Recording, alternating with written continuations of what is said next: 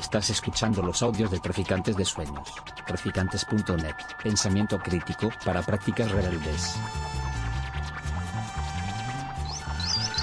Traficantes de Sueños. Traficantes de Sueños.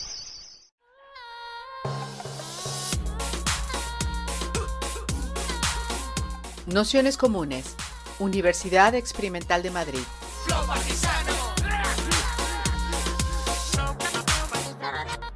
Toda la información en nuestro canal de Telegram Nociones Comunes o en nuestra web traficantes.net barra formación.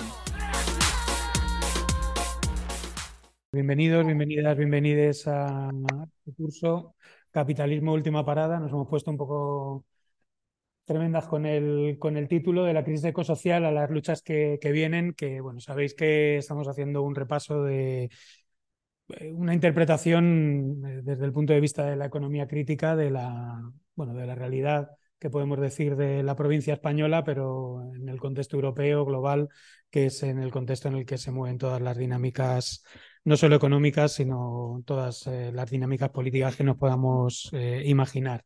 Y, y, bueno, como comentamos el, como comentamos el primer día, eh, el curso estaba dividido como en tres bloques. El primer bloque, que es el que terminamos la semana pasada, tenía que ver con hacer un pequeño repaso de qué es eso de la crisis ecosocial en el, en el contexto español y qué es eso del capitalismo verde, es decir, cómo de algún modo eh, los órganos de gobierno, también los elementos de poder de, del gobierno o del mando capitalista, eh, hablan una especie de lenguaje del ecologismo político a día de hoy y como la cuestión verde, la producción verde, eh, han tomado un, una centralidad enorme en los discursos de salvamento y de salida de, del propio gobierno del, capitalismo.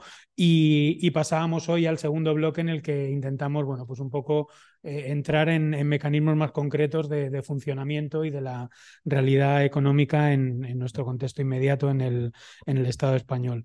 Ahí habíamos elegido dos cuestiones que son, que son centrales en nuestra, en nuestra economía. La primera de ellas es el mercado laboral y en concreto todos los procesos de precarización que, que llevan produciéndose ya décadas en, en, el, en, el, Estado español, ¿no? ya desde los patos de la Moncloa y los acuerdos eh, económicos de, y presupuestarios desde finales de los 70 ya incluían muchas de las grandes propuestas de, las, de la patronal que tenía que ver con la desregulación de, de los sistemas de contratación, que tenía que ver con la precarización extrema del, del trabajo de las eh, personas más jóvenes, que tenía que ver también con el abaratamiento y la facilitación de, del despido. Bueno, pues una agenda que tiene que ver con las políticas eh, neoliberales que han ido profundizándose en, todo el, proceso de, esto que se llama eh, la democracia española, el régimen del 78, y que a día de hoy son constitutivas de, del modelo de producción de beneficio y de eh, del modelo capitalista español. Entonces, bueno, pues nos parecía interesante, el, sobre todo a partir de, los debates que, ha habido en los dos últimos años en torno a la eh, reforma laboral ¿no? y, muchas cuestiones que se han ido poniendo encima de la mesa, eh, sobre todo en un contexto de gobierno progresista que siempre emborrona mucho la, capacidad de crítica o la posibilidad de crítica desde decirlo así, de, sectores de los movimientos sociales. Y entonces, bueno, pues nos parecía un, una cuestión interesante, sobre todo para aclararla, para entender cómo, cómo funciona y también para elaborar una crítica lo más eh, fundamentada posible. ¿no? Y para eso, pues bueno, hemos invitado a Mario Ruiz Galvez, que es economista y colaboradora del Gabinete de Formación de la CGT, la Confederación General del Trabajo, como sabéis, es uno de los eh, sindicatos, eh, junto a la CNT, Solidaridad Obrera y, y otros muchos que, por ejemplo, tuvieron y han tenido una posición crítica con la última reforma laboral. Eh, pero bueno, hoy no nos centraremos en, eso, aunque, aunque saldrá también seguro, sino bueno, pues hacer una panorámica un poco más de, largo, de largo recorrido. Y nada más, agradeceros a todas, a todos, a todos que estéis por aquí un día más, incluso con lluvia, un acto heroico en Madrid, y, y muy especialmente a Mari, bueno, porque se haya prestado a hacer esta esta, presentación, que irá acompañada de, de, un, de un PDF, de un PowerPoint que os mandaremos mañana junto al audio de, de la sesión de hoy, bueno, pues para que podáis, eh, cuando lo volváis a escuchar, pues tenerlo al lado y poder ir revisándolo. Así que nada más, con esto me callo y, comenzamos la sesión, así que adelante.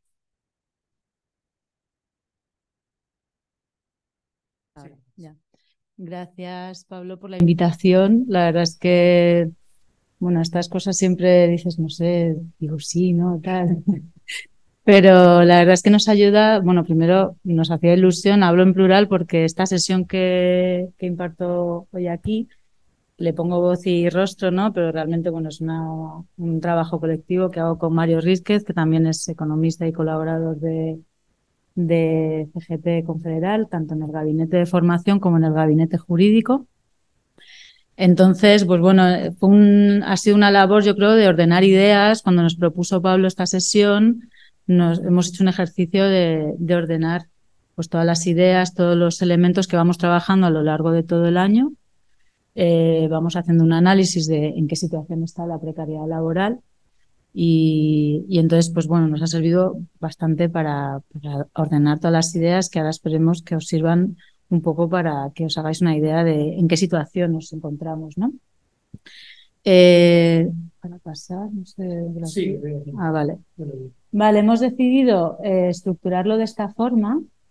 Eh, primero porque yo creo que es interesante y yo lo suelo hacer en clase, doy clases en la, en la universidad y entonces siempre como levantar las cartas, ¿no? Decir desde qué punto de partida, qué herramientas utilizas de análisis y cuál es nuestro punto de partida. Creo que es importante porque nos va a determinar luego cómo analizar las relaciones laborales.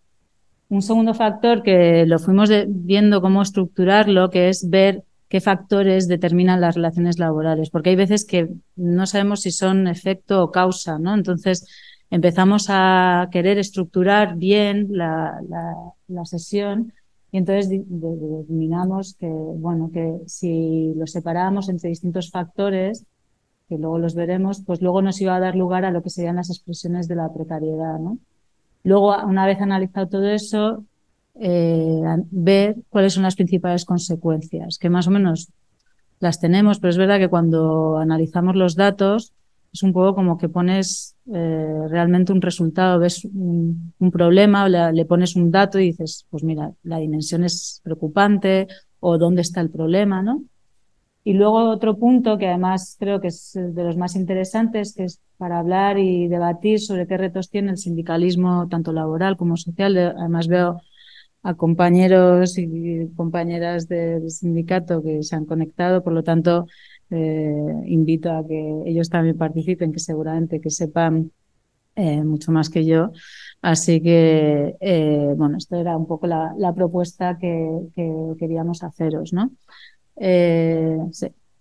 Vale, el punto de partida nos parece importante, hacemos un análisis desde la economía política, utilizamos el enfoque sistémico estructural, digamos que tenemos en cuenta no simplemente el dato en sí, sino de dónde procede, ¿no? cuál es el problema, la estructura, la raíz del problema. Eh, es importante porque eso nos permite analizar eh, pues, la vinculación entre el proceso económico y las relaciones que se dan dentro del sistema capitalista.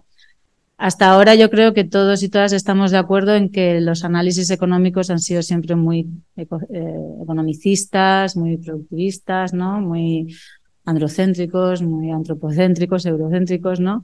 Y por eso utilizamos este, los enfoques, bueno, el enfoque economía eh, política feminista, nos aporta las herramientas de la economía feminista y la economía radical. Y bueno, partiendo de que ponemos el género también como una variable central del análisis, eh, creemos que tiene siempre, ha tenido siempre una importancia clave a nivel histórico, ¿no? En la estructura y la dinámica del sistema capitalista y lo vemos esencial, ¿no? Verlo y luego veremos desde, desde qué, qué, qué, aportación, no solamente dividir los datos por sexo, sino que a la hora del análisis es imposible entender la realidad actual de las relaciones laborales si no damos por hecho que existe una división sexual del trabajo, que existe una, una dimensión invisibilizada, ¿no? Que es la dimensión reproductiva, que sería imposible, ¿no? Que el, que el sistema eh, se pudiera reproducir. Por lo tanto, utilizamos estas herramientas de análisis. El proceso económico lo entendemos como un elemento básico que estructura nuestra forma de, organización social, es el espacio donde interactúa el capital y el trabajo y es esa pugna ¿no? la que se rebate, la que se apugna por la distribución de la riqueza, eh, que es consustancial al sistema capitalista. Incluimos la variable poder, entendemos que si no, sin las relaciones de dominio no se podría definir el, eh, digamos, la realidad, ¿no? la realidad del sistema. Y luego también damos un punto de partida es que existe por parte del capital una búsqueda incesante por obtener nuevas formas de poder, e incrementar su beneficio, rentabilidad, etcétera. Y esto va a ser determinante a la hora de analizar ese proceso de ajuste salarial permanente, ¿no? Esa búsqueda y también dependiendo de esos factores que vamos a analizar, pues va a determinar de qué forma eh, se está procediendo a, ese proceso de ajuste salarial. Vale. Siguiente. Vale. Esto era un poco por enseñaros, esto es un esquema que es de Carrasco, ¿no? que está en el, en el manual de Astrid Asenjo eh, de Economía Política Feminista y está señalado en verde la parte donde nos vamos a centrar el análisis, pero realmente como podéis ver los efectos de, las, de, digamos, de la dimensión productiva y donde están las relaciones salariales, tienen efectos también en esa dimensión que podríamos decir más invisibilizada, que es la, la dimensión reproductiva, y tiene efectos, ¿no? Mm, que todo lo que se produce en esa esfera eh, productiva, asalariada, tiene efectos también pues, en la esfera de cuidados, en la producción de, afectos, eh, nuestras vidas, etcétera, más allá de eh, el trabajo asalariado, ¿no? Vale. Mm, vale, estos serían los tres tipos de factores que hemos seleccionado o que hemos estructurado. Serían factores estructurales, también otros de carácter más coyuntural y luego factores institucionales. Hemos creído, y lo ha dicho Pablo, ¿no? que es importante, no nos vamos a tener en sí toda la, esta, toda la sesión en la última reforma laboral, pero sí que creemos que los factores institucionales siempre han sido eh, fundamentales ¿no? para explicar nuestra realidad laboral. Seguramente que hace unos años, antes de las reformas laborales del 2012, lo hubiéramos puesto, no sé, a lo mejor de una forma más, eh, anexa, ¿no? O que a lo mejor no tendría tanta incidencia, era un factor más.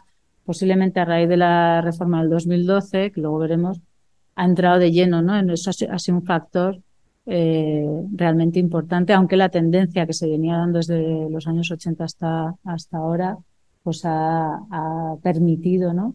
Eh, digamos, la, caracterizar o ha permitido que se dieran las relaciones laborales que tenemos actualmente. Eh, vale, en cuanto a los factores estructurales es importante entender y vamos a ir como desgranando algunos elementos que nos encontramos ante un contexto productivo que está a nivel global. ¿no? O sea, hoy por hoy no se produce solamente en una fábrica, sino que el proceso se ha fragmentado, se ha atomizado y se ha expandido globalmente ¿no? a pues cualquier producto, bien, servicio, componente, a lo mejor tiene miles de kilómetros detrás, ¿no? En la producción. No solamente se produce en un país, sino en un continente y en varios continentes, ¿no? Se pueden ir y gracias al abaratamiento del transporte, y las innovaciones tecnológicas, bueno, pues hay unas cadenas, de, serían las siglas de cadenas globales de producción, y eso hace que permita pues que tengamos eh, elementos, productos, eh, servicios que procedan, que vengan de China, ¿no? Y que salga más barato, ¿no? Producir en China, etcétera. Claro, ¿qué pasa en este contexto globalizado? Bueno, las empresas transnacionales han tenido un poder, además una tendencia oligopolística, ¿no? Han tenido un poder determinante eh, en las decisiones de qué producir, cómo producir y a quién producir en un país. ¿No? No es el gobierno el que decide, sino que son esas empresas las que deciden, me voy a poner en este país debido a, por ejemplo, sus condiciones laborales o el coste del salario, ¿no? etcétera, me voy a poner a producir aquí. Esas empresas transnacionales también hay otro conjunto de empresas que están supeditadas a ellas, es también esa pugna entre capital, ¿no? Eh, que se da en este contexto globalizado, en el que hay un montón de empresas que están eh, digamos, dependen ¿no? de, esas, de esos oligopolios y por lo tanto la posición en esa cadena global de valor va a determinar eh, pues algunos elementos que vamos a ir viendo. En el caso de España, la especialización productiva y la posición que tiene en esa cadena es una especialización que atendía a la terciarización, que es bastante habitual en los países más avanzados, pero nos encontramos con sectores y ramas sectoriales, mm, digamos, eh, con menor valor añadido, muy intensivas en mano de obra, y eso va a ser clave para caracterizar las relaciones laborales, con bajo contenido tecnológico. ¿vale? Os pongo ahí un par de web que están los enlaces de Scotec y Atlas ¿no? y unas eh, diapositivas anexas que bueno, son unas gráficas de cómo, de en qué se está especializando España, ¿no? Eh, claro, nos insertamos también en un espacio regional y dentro de ese espacio regional, esta especialización, productiva lo que nos está dando lugar es a una posición subordinada. Lo que venimos conociendo desde hace ya unos años, desde la crisis de 2008, que España es, digamos, un país periférico, ¿no? Dentro de Europa, se podría considerar. Por lo tanto, bueno, pues tenemos un contexto globalizado, una posición dependiente dentro del espacio regional, eh, una posición periférica, y eso va a determinar también esa distribución ocupacional, que como veremos en los siguientes gráficos, pues muestra esa segregación eh, ocupacional, eh, tanto vertical como horizontal, entre hombres y mujeres. vemos ese peso de unos sectores muy concretos, como lo he dicho, ¿no? de especialización de escaso valor añadido, muy intensivos en mano de obra. Y otro de los factores estructurales que creemos que es clave es esas dinámicas y estrategias que, dada esa especialización productiva, encontramos que las dinámicas de las empresas para mejorar su posición competitiva o mejorar, aumentar beneficios, al final se limita, en vez de mejoras tecnológicas o otros mecanismos para mejorar su productividad, por ejemplo, la única vía que utilizan en España o que vemos que es más habitual y más común es el ajuste salarial. ¿Vale? Entonces, esa especialización productiva determina que luego las empresas, por ejemplo, apliquen un tipo de estrategias organizativas, productivas, etcétera, que eh, dado pues el contexto ¿no? productivo, les permita hacer ese ajuste permanente en las relaciones laborales vía salario, en sentido amplio, ¿vale? Mm, luego lo iremos viendo. Vale. Eh, algunos de los sectores que aquí vemos, pues bueno, tenemos muchos sectores que tienen, digamos, las columnas negras es el valor añadido que aportan estos sectores a la producción. Vemos, eh, bueno, un poco la distribución que tienen entre valor añadido y también empleo. Y la siguiente aquí. Vemos también en estas, eh, en este gráfico la distribución ocupacional por sectores. Vemos que hay sectores más masculinizados, otros más feminizados, ¿no? especialmente aquellos que tienen que ver con la educación, la sanidad, los servicios más de atención, ¿no? Los, luego también las actividades en los hogares, otras actividades en servicios eh, de cuidados, ¿no? Entonces vemos ahí esa, digamos, esa segregación horizontal, ¿no? Eh, en la que pues hay un peso mayor de hombres en algunos sectores y casi siempre los sectores eh, donde más peso tienen las mujeres son los sectores eh, peor valorados y peor pagados y luego ya entenderemos también de, dónde salen las brechas de, esto. ¿no? Y luego el siguiente gráfico, la verdad es que eh, lo de Eurostat, no, no, no representa realmente esa segregación ocupacional vertical, porque la clasificación que hacen es un poco bueno, difusa, pero también vemos que los, hay puestos más masculinizados, ¿no? Y otros en los que tienen un peso mayor, como las trabajadoras de servicios y ventas o empleos administrativos que tienen más peso las mujeres. Por lo tanto, nos encontramos ante una serie de factores que ya son estructurales, que van a determinar esas condiciones laborales ¿no? y esas relaciones laborales. Vale. Claro, todo esto le sumamos también una situación de crisis permanente, que llevamos ahí ya una generación que ha crecido en crisis, básicamente. Eh, desde 2008 hasta ahora hemos pasado por la crisis de 2008, luego la crisis del COVID, ahora la crisis de la inflación y las guerras, ¿no? Entonces es como crisis, ajuste, crisis. ¿eh? Vivimos en un proceso que además las situaciones de crisis que, que hacen que creen un contexto en el que se, como digo ahí, ¿no? se normaliza y se institucionaliza, se justifica la incertidumbre, la precariedad, la desigualdad, ¿no? la pobreza. en estos contextos de crisis lo que, bueno, también es más difícil negociar, eh, es muy difícil, eh, en un contexto de crisis tú vas a buscar trabajo y va a condicionar ¿no? tu, tu poder de negociación. Eh, como digo, también es una crisis multidimensional, ¿no? que no solamente se está ya en 2008, pero nos hemos dado cuenta que es una crisis que tiene múltiples caras y, dimensiones. Eh, y un factor coyuntural que nos está afectando de lleno ¿no? actualmente y que se suma a esta eh, situación de crisis continua es la inflación y no solamente la inflación como nos está afectando la subida de precios, a la población, ¿no? a la sociedad, sino que las propias políticas antiinflacionistas que se están aplicando también están generando una nueva crisis, porque parten de que ha sido por un problema bueno, de, de dinero en circulación. Entonces lo que hacen es subir el precio del dinero en circulación a través del tipo de interés. Son políticas monetaristas, ¿no? Tienen un, bueno, un fundamento teórico de, las escuelas monetaristas y entonces eh, aplican una serie de políticas antiinflacionistas que, además de la repercusión que tiene la subida de precios, estas políticas lo que hacen al final es también ahogar ¿no? a, las, a los hogares que están, tienen una hipoteca, etcétera, ¿no? No supone una solución al problema, sino que además lo agrava.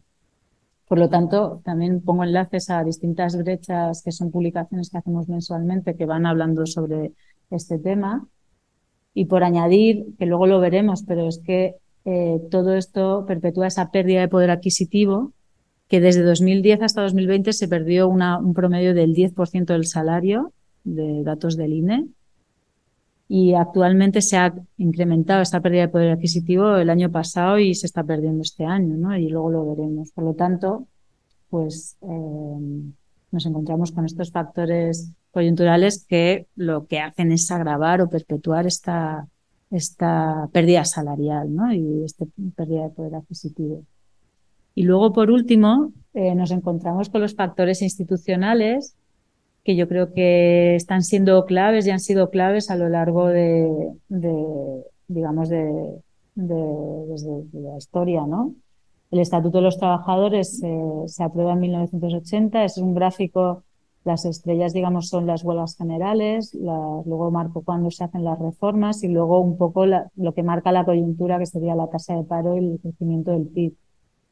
Claro, lo que vemos es eh, que ha habido numerosas reformas, son reformas laborales, pero luego ha habido pequeñas reformas del Estatuto de los Trabajadores que ha habido muchísimas, ¿no? Pero vemos que ha habido bastantes reformas. Voy a separar las últimas.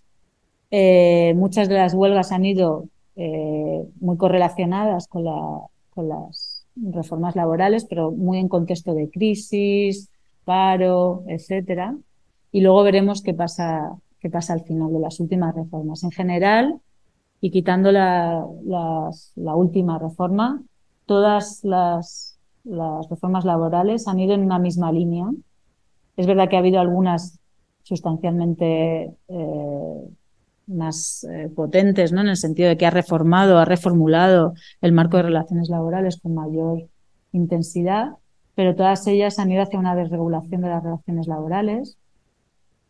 Ha habido una flexibilización tanto interna como externa. Interna que permite a las empresas eh, tener herramientas de forma interna para poder adaptar esa mano de obra ¿no? a las necesidades que tengan, a las necesidades de la demanda, a las necesidades del capital y luego una flexibilización externa que es entrada y salida del mercado laboral. Entrada a través de contratos de formación, encadenamiento de contratos temporales, etcétera. De hecho, la tasa de temporalidad de España hasta hace muy poco eh, batía récord en Europa. Eh, y entonces ha ido siempre en esa línea, ¿no? Y también la flexibilización externa en el sentido de salida del mercado laboral, abaratamiento del despido, fórmulas de distinta índole que han permitido la entrada y salida con muchísima facilidad. ¿no? Esos son eh, reformas que lo que permiten es flexibilizar esas relaciones laborales. Y como digo, pues adaptar la mano de obra, acordados sectores muy intensivos en mano de obra, a las necesidades coyunturales que pueda tener una empresa en un momento determinado. Eh, voy rápido con estas tres reformas, pero es importante detenerse. Todos sabemos que la reforma del 2012 es la gran reforma, ¿no?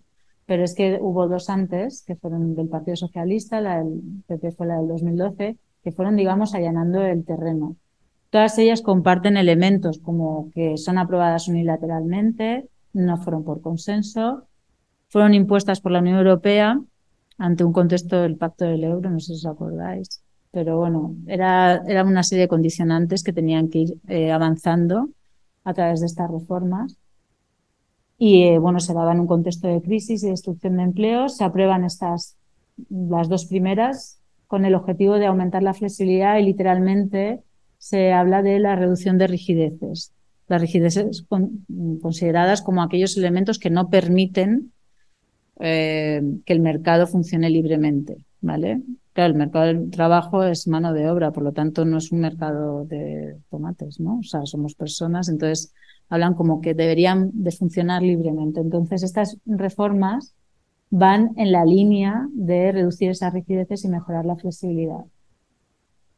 2010 y 2011 van allanando el terreno hasta que llega la gran reforma del 2012, que bueno, aquí os pongo lo más llamativo, ¿no? El despido, ¿no? El cómo se abarata el despido, el cómo la contratación temporal sin límites, ¿no? Mecanismos de flexibilidad externa, más facilidad para modificaciones sustanciales de las condiciones laborales, a condiciones que tú tienes pactadas y de repente se pueden descolgar, pueden no cumplirlas y tienen causas objetivas para no cumplirlas, ¿no?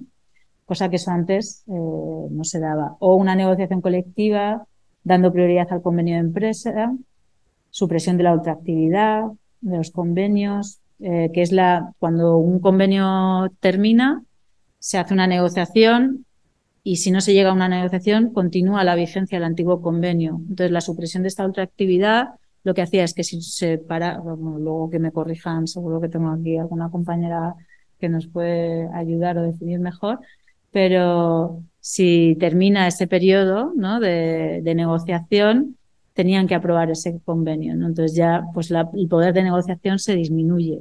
¿no? El poder, digamos, de las fuerzas sindicales disminuye porque en ese momento saben que tienen que aprobar un convenio y, si, y como no hay ultraactividad, se va a aprobar y con las medidas que la empresa considere. ¿no? Eh, y luego la posibilidad de modificar el convenio estando vigente. Eh, bueno, pues todos estos elementos lo que han dado lugar es a una situación de debilitamiento de la negociación colectiva, lógicamente vulnera los derechos laborales de los trabajadores, se institucionaliza, que esto ya es muy grave, ¿no? El, ya normalizar, institucionalizar por ley, ¿no? El ajuste salarial permanente y lo que va a provocar es una evaluación salarial hasta hoy, ¿no? Las claves de esta reforma laboral del 2021 las diferencio, eh, aunque luego veremos que, bueno, tienen algunos elementos, bueno, por contextualizar, que yo creo que todas nos acordamos, pero desde 2012 hasta 2021, a partir de 2012, la, la, oposición incorpora en su discurso y su relato político hay que derogar la reforma laboral. Posteriormente, cuando entra en gobierno eh, el Partido Socialista con, con, Podemos, cambian, hay que derogar la reforma laboral porque por hay que derogar los, los aspectos más lesivos de la reforma laboral. ¿vale? Y cuando ya se va a aprobar la reforma laboral, se convierte en la reforma laboral que, va a aportar o va a cambiar y va a mejorar nuestras condiciones laborales. Ya no se deroga nada, sino que se, va a haber cambios y creo que son buenos ¿no? en algunos aspectos, pero otros o la ausencia de cambios o, como en el apartado 42, eh, o sea, el artículo 42, eh, la falta de definición, pues han dejado las cosas a veces un poco sin hacer, ¿no? Lo que ha originado pues que haya ciertos puntos de fuga ¿no? de esta reforma. Es verdad que cambia con respecto al resto en muchos aspectos, por ejemplo, la temporalidad se, aborda, se recupera la ultraactividad, los convenios de empresa dejan de tener prioridad y pasa a tener el convenio sectorial, aunque en muchos sectores está peor el convenio sectorial que el de la empresa. Eh, luego está el artículo 42 sobre la subcontratación, que uno de los principales objetivos de Yolanda Díaz era equiparar los salarios con las empresas eh, subcontratadas, ¿no? La empresa principal que cobrasen lo mismo que eh, la empresa subcontratada. Claro, mm, luego lo veremos que rápidamente que, aunque su intención era esa, realmente la redacción del artículo no, da, para eso, se sigue subcontratando y sigue habiendo diferencias entre las subcontratas y la actividad principal. Luego los ERTES por causa mayor o los mecanismos que es de aplicar medidas de suspensión temporal por causas cíclicas y sectoriales y bueno, es la suspensión o reducción que sería como el 70% del salario de la base reguladora. Vale, ¿Qué nos encontramos? Que esta reforma laboral, y esto es un factor que creemos institucional importante, se deja fuera algunos elementos como el coste de las causas del despido, sigue habiendo el, papel de las ETTs y luego lo veremos, ¿no? que tiene una gran importancia ahora con, esta reforma, han ganado poder. Vemos que la subcontratación hay una ambigüedad en la redacción y que por tanto no equipara los salarios a la actividad principal, o sea, tú contratas, tú eres una fábrica de mesas, contratas a alguien de limpieza y la de limpieza contrata, subcontratada cobra menos que, el que está fabricando mesas allí, ¿no? Entonces lo que dicen es, lo que se quería hacer era equiparar el, salario de la subcontrata con la actividad principal, pero no queda redactado así y queda redactado con que la subcontrata tiene que estar al convenio del sector. Claro, esto ha permitido que en las multiservicios se definan bien las tareas y que no hagan piratería en cuanto a, no, ahora pues con el tema de las Kellys, etcétera. Ha mejorado algunas cosas, pero ni mucho menos ha acabado con la subcontratación ni ha permitido equiparar a los salarios de las subcontratas con la actividad principal.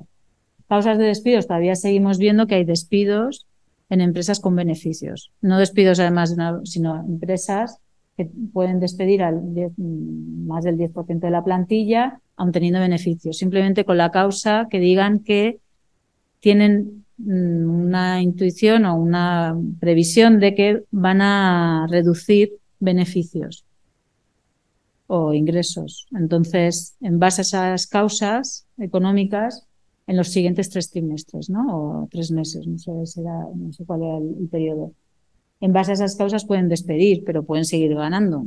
Por lo tanto, esas causas tampoco se ven modificadas y tampoco el coste del despido, que era como el gran tema ¿no? a, debatir. Luego veremos que hay puntos de fuga de esta reforma, lo veremos al final. Y si tuviéramos ahora que expresar las distintas fórmulas de precariedad, eh, siguiente.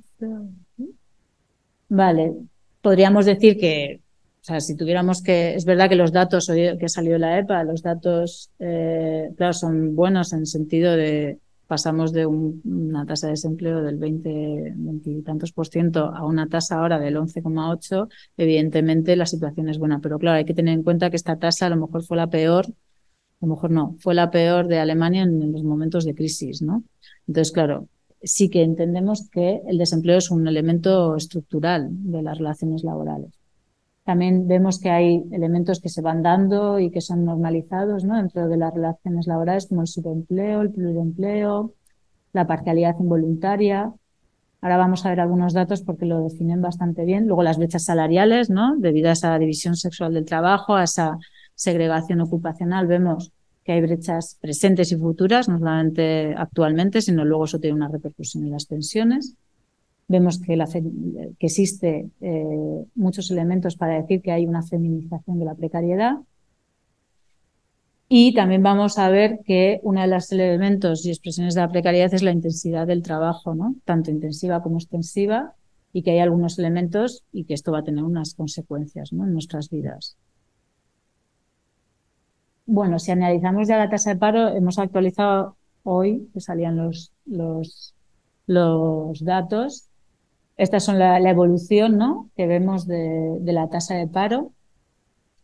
Eh, vemos el momento crisis 2008, pero bueno, lo que podemos ver es las diferencias que hay entre hombres y mujeres. Vemos que la...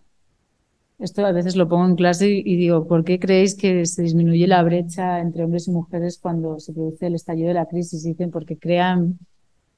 Eh, uno me llegó a decir como que, que que eh, permitían que a las mujeres no se las despidieran y yo no me eh, mecanismos para que no se fueran de la, de la empresa las mujeres. Eso no va a ser posible, eso no, no es realmente porque hay, o sea, porque habían hecho esfuerzos por disminuir las brechas en paro y yo decía, no, no, no, no van a hacer ese tipo de ejercicios, ¿no? Eh, y menos el capital. Eh, entonces, bueno, hay una destrucción de empleo en los sectores más masculinizados y se ve cómo se reduce esa brecha pero luego vemos que a medida que se que vuelve otra vez la, bueno cierta recuperación económica vemos que la brecha entre hombres y mujeres que son las líneas eh, sin puntitos no hombres y mujeres eh, totales vemos que se vuelve otra vez a, a, reproducir. Y ya cuando buscamos a la población extranjera vemos que el paro se dispara aún más y que la situación de mujeres extranjeras es aún eh, peor no está en torno al 20% actualmente eh, otro de los problemas que vemos de paro sí.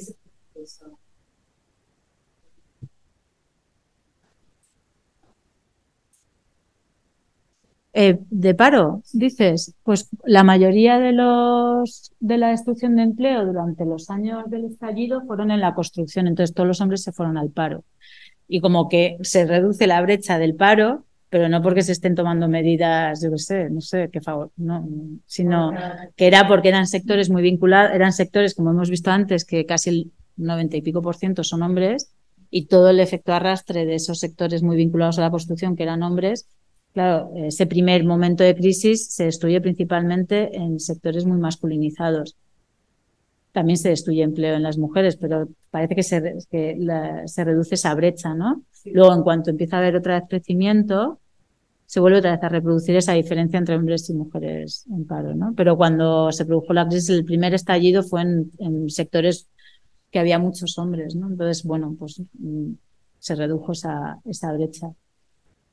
Eh, luego, claro, tenemos la tasa de paro por edad, el gran problema ¿no? de, de, la tasa de paro juvenil, que hasta ahora siempre ha habido fondos europeos, medidas, o sea, todos ponen en sus, de hecho el, pacto de ayer incluía medidas para el desempleo juvenil. Pero claro, si no hay mecanismos de salida, si cada vez las, eh, los, las trabajadoras y los trabajadores salen cada vez más tarde del mercado de trabajo, las políticas para incentivar que sigan trabajando y que no se jubilen, es imposible que si no hay mecanismos de salida que permitan a los trabajadores terminar de su vida laboral, es imposible que existan mecanismos de entrada, ¿no? O sea, no, eh, y luego además es la población que realmente está más expuesta a la, a la, precariedad, ¿no? Son los peores salarios, las peores jornadas y que si a eso le, le, sumas, ¿no? Toda la situación con el tema del precio de la vivienda, etcétera, pues son unos de, de, los colectivos más afectados, ¿no? Que trunca bastante tanto su trayectoria laboral como, como personal. Eh, Aquí es un gráfico, es un poco raro, estuvimos debatiendo si ponerlo o no, al final lo, puse, pero más que nada porque resume, suma más, estos son porcentajes, eh, la tasa de, de, temporalidad luego veremos que se ha reducido en el 2022 casi a la mitad por la última reforma laboral, pero sí, para que veáis cómo han sido los elementos que han caracterizado la, la precariedad en España, la temporalidad, el pluriempleo, falsos autónomos, subempleo, hay muchos elementos. Claro, suman más del 100% porque muchos de ellos comparten ¿no? eh, eh, características ¿no? de, precarias. Todos estos elementos pues han hecho como que se normalice ¿no? el hacer horas extras, el que bueno, trabajos por turnos, turnos socialmente desfavorables, han aumentado mucho los turnos en fines de semana, turnos nocturnos, rotación de turnos. Bueno, pues todo esto ha ido caracterizando estas relaciones laborales que eh, cada vez hemos como normalizado más ¿no? la, precariedad de las mismas. Eh, otro de los elementos que es clave y que está muy relacionado con el subempleo es la parcialidad. En muchos países europeos la parcialidad está, con, está como concebido como un mecanismo para conciliar la vida laboral y personal, pero claro, en un país como España con salarios tan bajos no puede considerarse como una herramienta para vivir mejor. De hecho, el 78% de los contratos parciales los copan las mujeres. Por lo tanto, es una fuente de segregación ocupacional, ¿vale? Además, si nos vamos a las, a las razones o los motivos que llevan a una persona a tener ese contrato, vemos que muchos de los motivos, la involuntariedad de esos contratos, es unos porque tienen obligaciones familiares y es el 80% que dice tener obligaciones familiares o cuidado de niños, el 80 y el 94% son mujeres.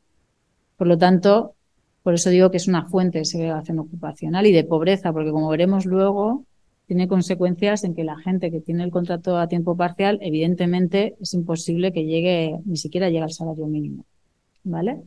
Entonces, además de ser una fuente de segregación ocupacional, vemos que también es un elemento clave y que ha ido aumentando la jornada parcial, eh, que eh, tiene consecuencias sobre, sobre la pobreza. ¿no?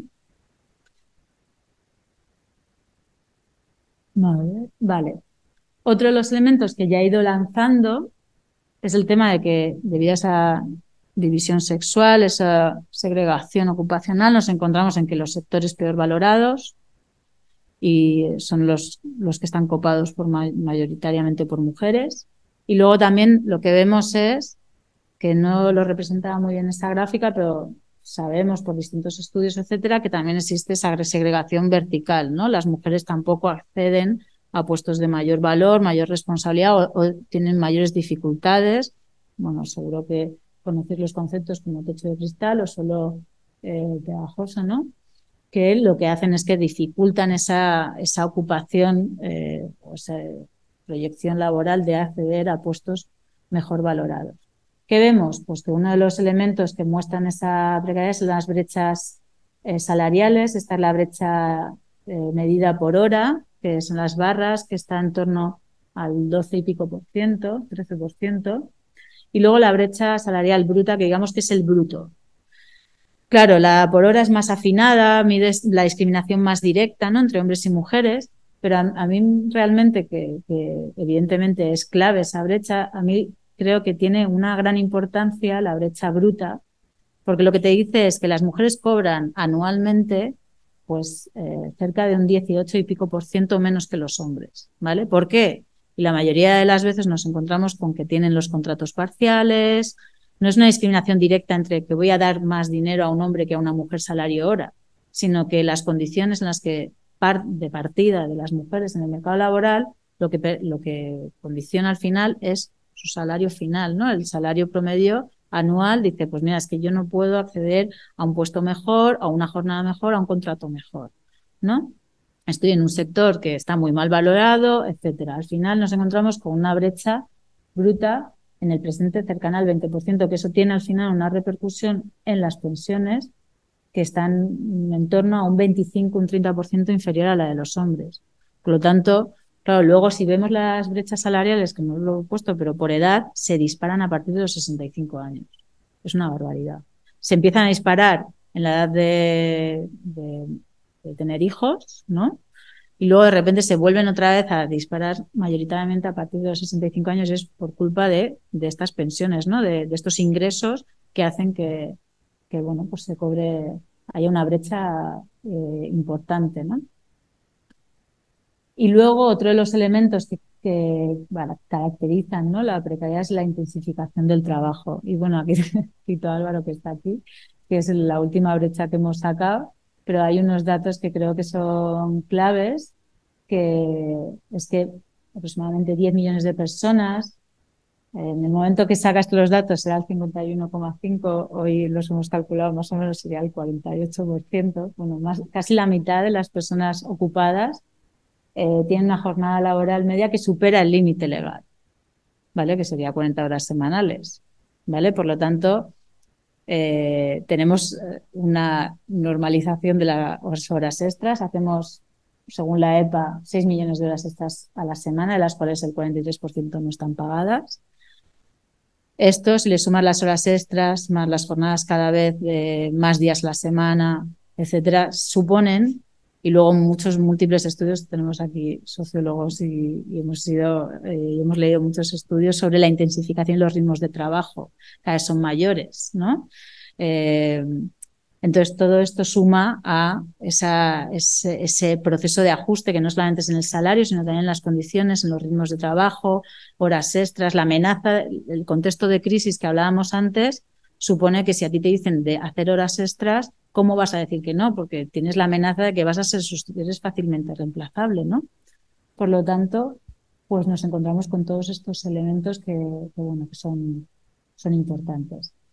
Y luego ya las presiones así de precariedad más coyunturales sería el tema de los salarios.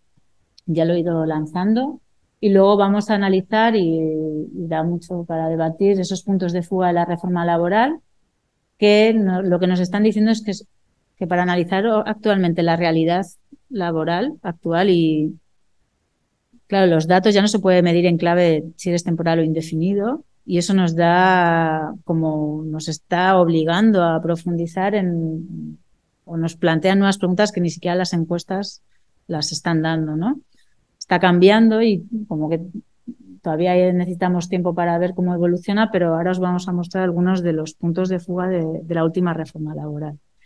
En cuanto a los salarios, yo os he dicho que desde el 2010 hasta 2020 hay una pérdida salarial del 10%, y luego esto es una pérdida salarial que es una aproximación, ¿vale? Porque estos son los salarios pactados por convenio, pero hay múltiples personas que no tienen un salario por convenio, sino que tienen acuerdos de empresa o es que a saber, o sea, ni siquiera se, se ven ante la, ante la posibilidad de poder negociar una subida salarial.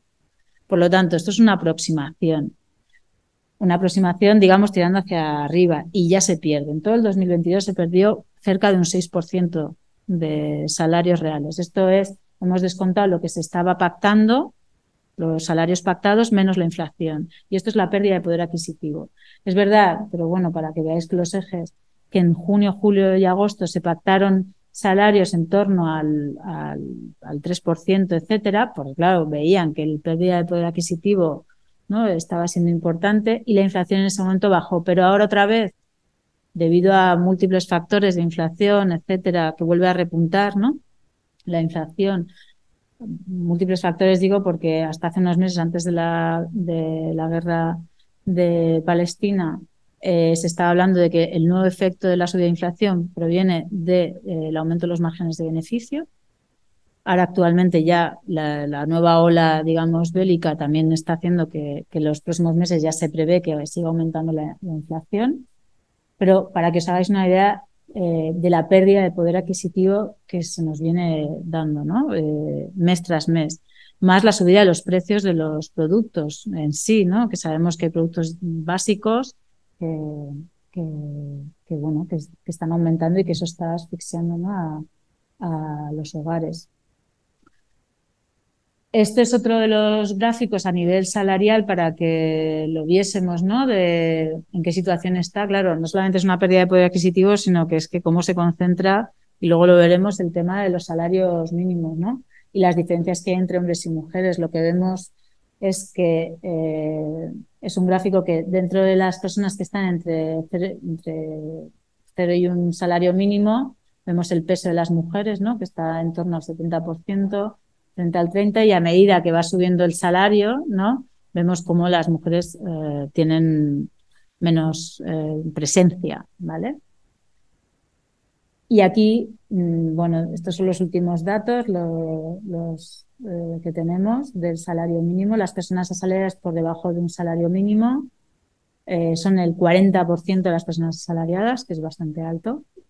Entre ellas, de todas estas personas asalariadas, el 54% son mujeres y el 43% son jóvenes, que es, una, un dato bastante significativo. ¿no?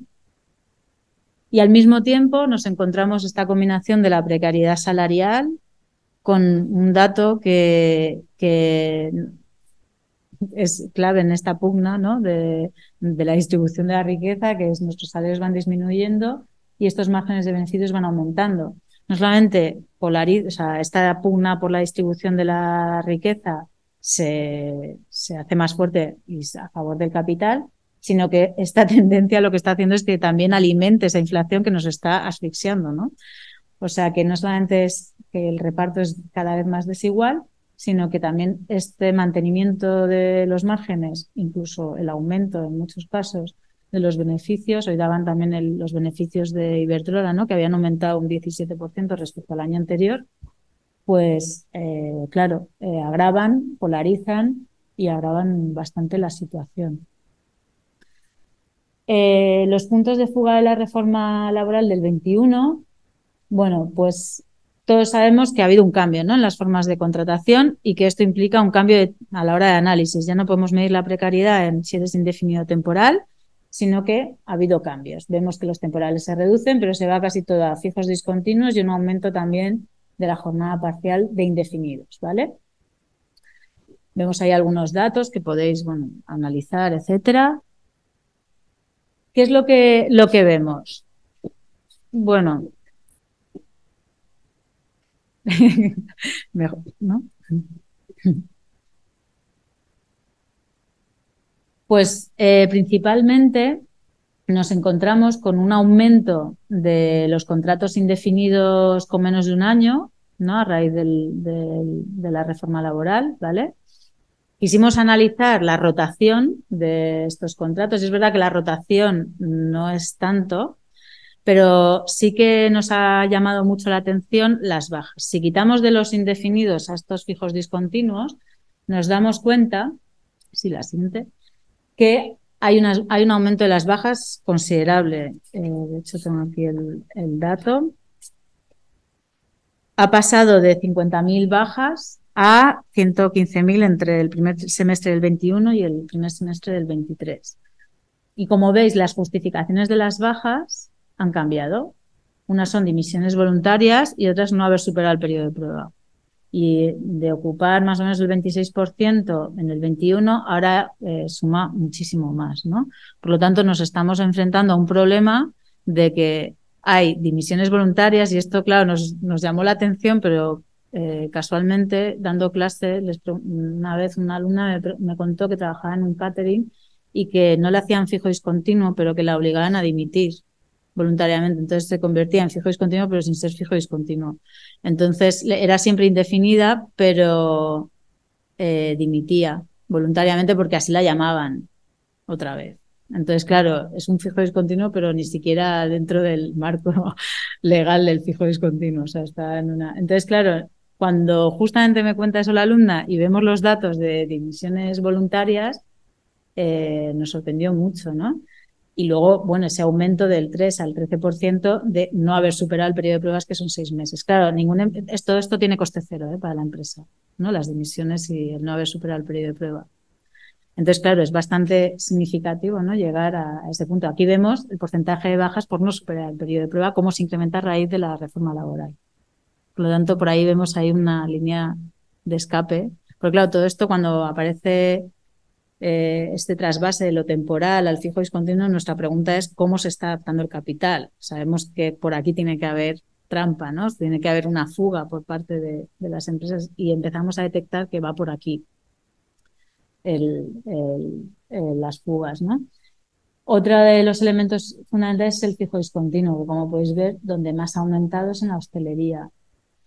Es verdad que que se asocia a, sectores muy estacionales, como puede ser la hostelería y el turismo, ¿no? Pero claro, nos encontramos ahí en la composición de la afiliación por sectores que también está la educación, ¿no? La educación no es muy estacional y se están utilizando contratos fijos discontinuos en la educación, tampoco en los servicios a edificios y tal, y jardinería, tampoco lo consideraría yo como estacional, ¿no? Hay, hay, elementos ahí que entran en duda, ¿no? De cómo se está utilizando esta figura.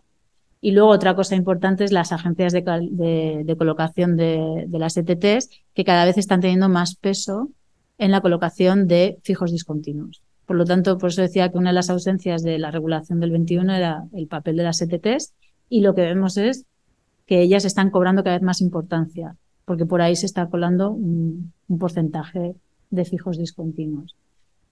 Y claro, también por otro lado lo que hemos visto es la rotación de los fijos discontinuos y que cada vez es mayor el volumen de bajas. Por pase a inactividad son personas que pasan a ser, eh, que están de baja, pero vinculadas a esa empresa, ¿no? Y vemos que esa inestabilidad, esas bajas han aumentado, han pasado como del 4 y pico por ciento a superar el 10. Por lo tanto, la inestabilidad de estas personas fijas discontinuas pues ha, aumentado.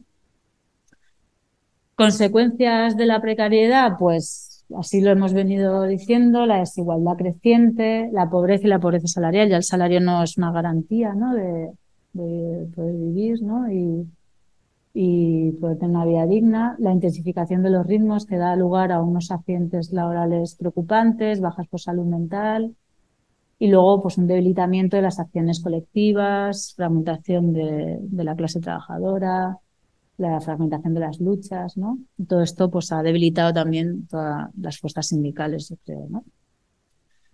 Aquí la desigualdad, pues España es uno de los países más desiguales. Este es un indicador que muestra lo que gana el 20% más rico respecto al 20% más pobre. En España los más ricos cobran casi seis veces más que el 20% más pobre.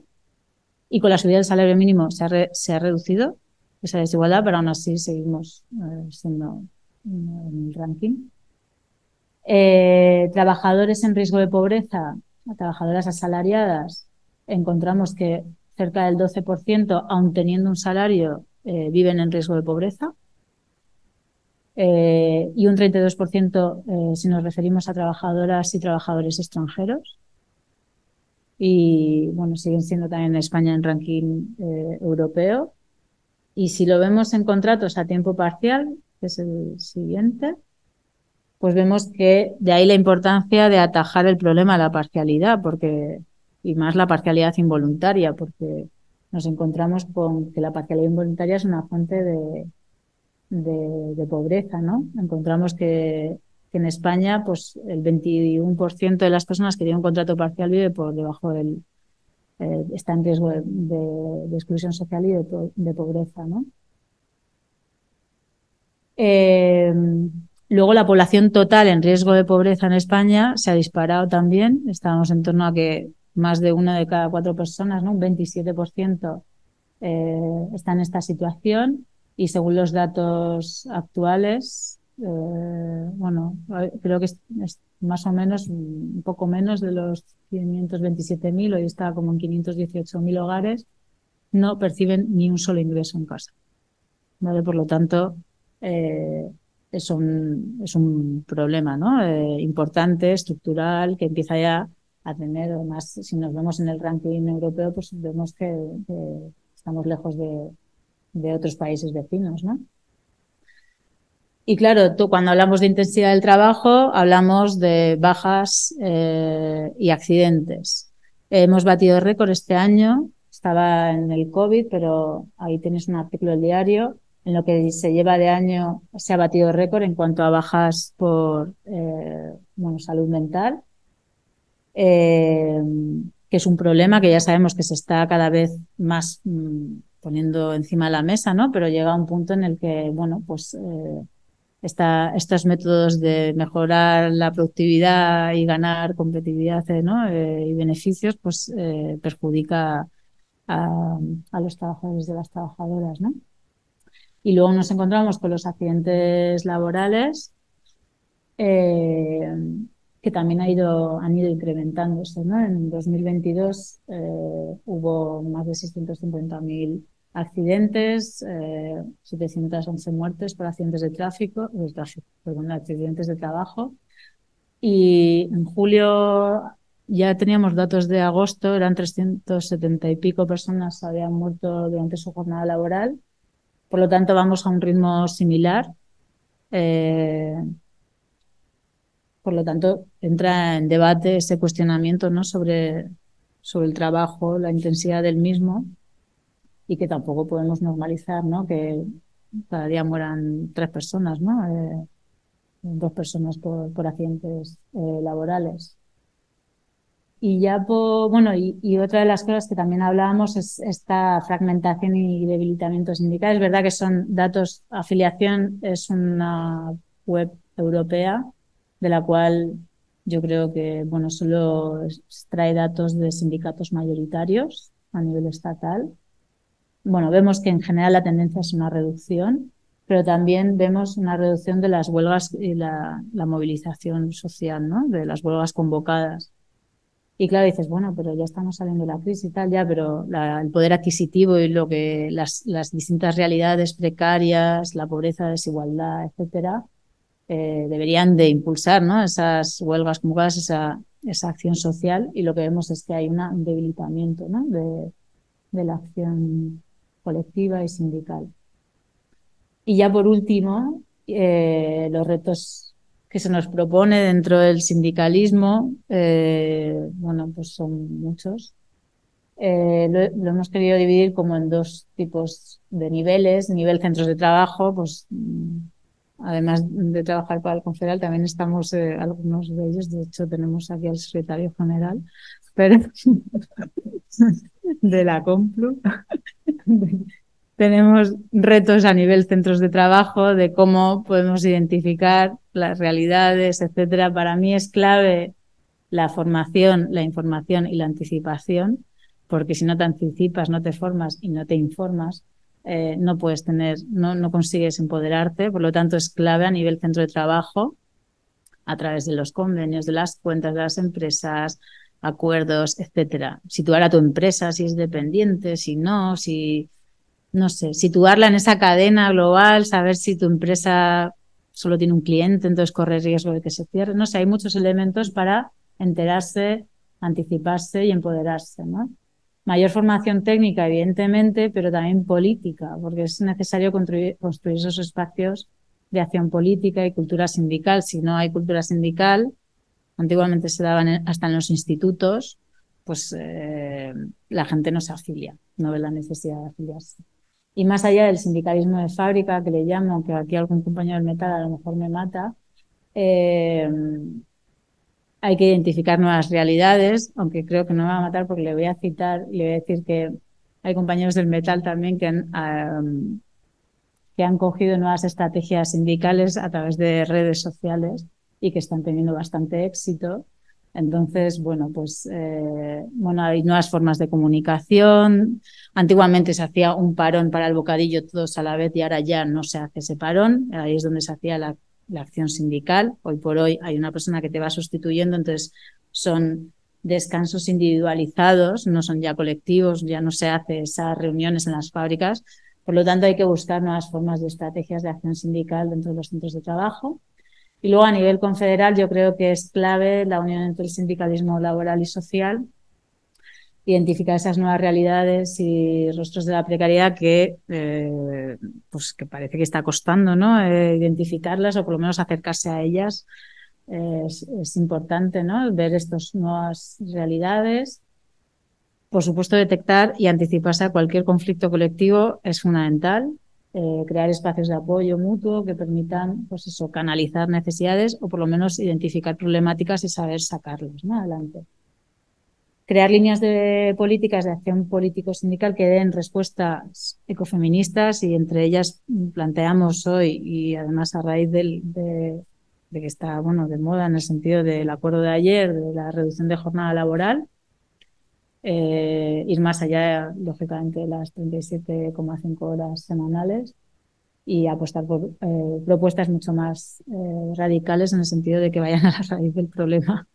y luego fortalecer alianzas, yo creo, con el sindicalismo social ¿no? y, y, la participación en espacios de debate más político y social para que haya, digamos, un, no solamente que sepan a nivel técnico, sindical, laboral, sino que también haya una cooperación, una unión entre, entre distintas luchas políticas y sociales. Y eh, pues muchas gracias por todo.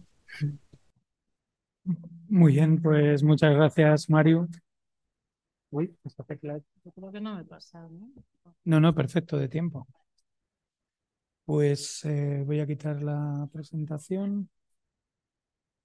Y nada, pues como siempre, quienes estéis por casa podéis pedir la palabra por el chat o levantando la mano y quienes estéis por aquí, pues también. Por el chat no, pero con la mano sí. Domingo. Hola, sí, mira, eh, yo iba a hacer, aprovechando que Mario es economista, iba a hacer una pregunta, bueno, eh, relacionada con el tema este. Eh, vamos a ver, no sé si os acordáis eso que cuando el tema de Eurovegas en Madrid, Creo que la, empresa quería como de alguna manera la ley contra el tabaco que había, pues que de alguna manera se flexibilizara. Entonces, el economista este que imagino que conoce, Santiago, Santiago Niño Becerra, hablaba en uno de, uno de sus libros sobre el capitalismo corporativo. Es decir, que habríamos pasado un capitalismo, digamos, de producción a otro más financiero, a un capitalismo más corporativo, donde las grandes transnacionales, pues digamos que serían capaces de imponer eh, la legislación que hagan los países. Digamos que el papel de los estados quedaría bastante limitado. Eh, entonces no sé cuál sería tu visión, si crees que el vaticinio este sería, sería así y qué papel jugaría el mundo del trabajo, porque eh, también con el tema este de la reducción de la jornada laboral, pues mm, parece ser que el grueso de los empleos lo soportan las pequeñas y medianas empresas. Entonces no sé cómo sería ese vaticinio del capitalismo corporativo unido a que cada vez el empleo pues tiene menor importancia en esas grandes transnacionales. Esa es la pregunta. Gracias, Domingo. Eh, no sé, alguna más por ir juntando y, así vamos. A ver que lo entiendo. Eh, hola, eh, yo me uno a lo que te ha preguntado Domingo y con las grandes empresas tecnológicas y sobre todo los las redes sociales que es, o sea, dentro de, de Meta, dentro de Twitter, que ahora es X, dentro de una serie de redes sociales, al final las, las normas por las que se rigen esas redes sociales, que es otra, es, mm, otra realidad en la que todos vivimos, son las normas que pone la, el empresario. Entonces, esto que dice Domingo estaría ya mm, pasando en el contexto de las redes sociales y online. Esa era, o sea, ¿qué piensas de eso? Era mi pregunta. no te he entendido muy bien. Eh, en las redes sociales, el, ejemplo de Eurovegas, ah, por ejemplo, de que solo ahí se podía permitir fumar dentro y tal. De cómo determinan ¿no? las decisiones de esas empresas. Sí, de cómo los gobiernos se quedan obsoletos ante eh, un empresario, ante las decisiones de, un empresario, que en este caso sería eh, pues mm, el, el que gestiona Meta y todas las redes sociales que derivan de esto o Elon Musk con Twitter o no se me ocurre más ejemplos. Pues empezamos con estas dos, si quieres. Vale, eh, bueno, la verdad es que es para un debate importante y amplio, ¿no? Eh, a mí me, cuesta como hacer distinción continuamente del capital financiero, el productivo, yo sinceramente creo que el capital está, el capital productivo está unido al financiero y, bueno, me cuesta separarlo, ¿no? Este fenómeno de la financiación, entiendo el peso cada vez mayor de lo que sería el capital de, la, de, lo financiero, ¿no? Pero está estrechamente unido. Y más que nada porque entonces si lo separamos parece como que hay un capital bueno, otro malo, ¿no? Eh, que es el financiero, pero el productivo es el bueno. Bueno, yo lo trataría de, de hablar de, que están estrechamente unidos y que cuando hablamos de ese capitalismo corporativo, de ese, eh, de ese poder ¿no? que tienen estas empresas en todos los niveles, ahora hablábamos de lo Eurovegas, era más a nivel local, ¿no? que tenían una especie de poder, eh, bueno, una especie no tenían un poder sobre una decisión muy concreta, que era como ahí no había ley, ¿no? Eh, bueno, es algo que se, viene dando desde hace, mm, es, propio, es intrínseco del propio sistema y de cómo se funciona el capital, ¿no? Eh, está a nivel local, pero también cuando habla de cómo tiene el qué efecto tienen sobre el poder de qué decidir, de cómo producir y a quién producir, son eh, empresas oligopolísticas que al final acaban determinando por qué se sitúan en tu país y por qué la especialización productiva de tu país es esa, ¿no? Y por qué tú produces Opel Corsa y no produces Ferraris. Esa es la decisión, ¿no? Claro, eso dices, bueno, al final yo preguntaba en unas fábricas y me decían, a mí me da igual montar un Ferrari que montar un Opel. Claro, porque para la balanza de pagos y la economía de un país tiene unos efectos importantes, ¿vale? Tú exportas cosas de, poco valor importas cosas de mucho valor, ¿vale? Esas decisiones que vienen determinadas, no vienen por los, cuando los gobiernos dicen nosotros vamos a producir esto, no lo vas a decidir tú, no lo va a decidir el gobierno, vas a tener que hacer un acuerdo con la empresa. Entonces ahí el papel del Estado, eh, ya sea a nivel local o a nivel más país, no más, no más país, sino más macro país, eh, va a estar supeditado, evidentemente, y lo encontramos que está supeditado. ¿no? Eh, a las decisiones o a los intereses y de ahí salen acuerdos público-privados. No es que el Estado deje de tener peso y que estas personas que piensan que el Estado tiene que tener menos presencia, no, realmente tiene que tener una presencia pero a su disposición. No es que el Estado, cuando hablamos de las teorías más liberales, ¿no? neoliberales, eh, realmente es mentira que piensen que el Estado tenga menos poder, es poner el, el, Estado a su disposición. Pero el tamaño del Estado, el otro día, no sé, se decía, bueno, hasta que llega una crisis y nos venís a salvar. ¿No? Entonces, al final es supeditar, no sé si respondo tal a esa pregunta, pero sí que creo que mi opinión es que eh, los gobiernos, etcétera, siempre van a estar eh, supeditados porque la dinámica del sistema, su papel al final eh, va a ser así, ¿no? Que el capital al final te acaba, te acaba imponiendo, ¿no? Esas, también cada vez tienen, tienen más poder, algunas empresas tienen más poder que un país, o sea, en términos económicos, tienen más PIB que un país. Por lo tanto, pues en una correlación de fuerzas también entre el capital y lo público, pues eh, se acaban subordinando a sus decisiones. Y en el caso de Eurovegas, pues es lo que, lo que había. De ahí que salgan las movilizaciones sociales, la, confrontación para, para, para combatirlo, ¿no? Eh, en cuanto a lo de la reducción de jornada laboral y las pymes, bueno, yo es que creo que la, que la reducción de jornada, eh, tanto para las pymes como para las grandes empresas, eh, no sé, eh, planteo los beneficios que puede sacar.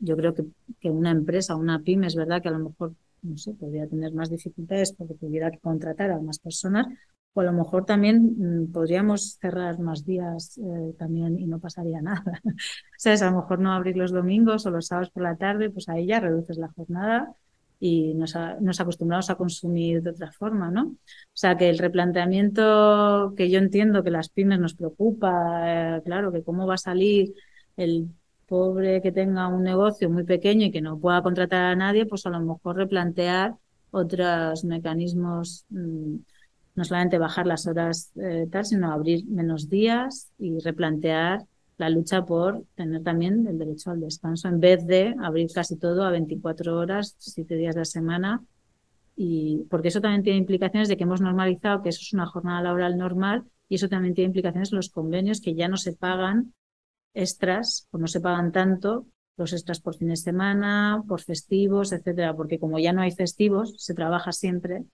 ¿no? Eh, siempre va a estar la calle Carretas abierta, ¿no? Entonces, bueno, pues yo creo que nos, podríamos replantear que para las pymes y para todas las empresas, que una de las soluciones es, eh, bueno, pues eh, a lo mejor no abrir todos los días o intentar replantear un modelo de consumo distinto, ¿no?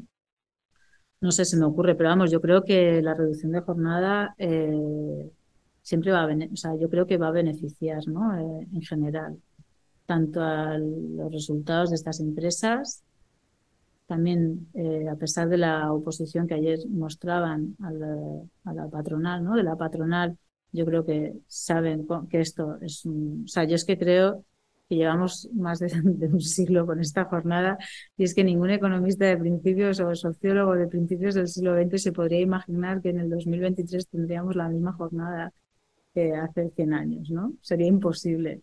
Por lo tanto, yo creo que, y después de haberles regalado tantas horas extras a la semana durante tantos años, creo que, bueno, que podemos cambiar el modelo, que la reducción de jornada no solamente es una reducción de jornada como tal, sino que eh, implica un cambio de modelo que es necesario, tanto por el lado del reparto del trabajo, de feminista, ¿no? de los trabajos también fuera de la esfera productiva, como también ecológico.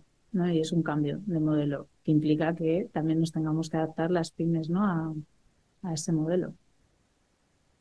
No sé si he respondido. Muy bien, pues seguimos. No sé si hay alguna, alguna cuestión más. Voy a encender aquí. Sí.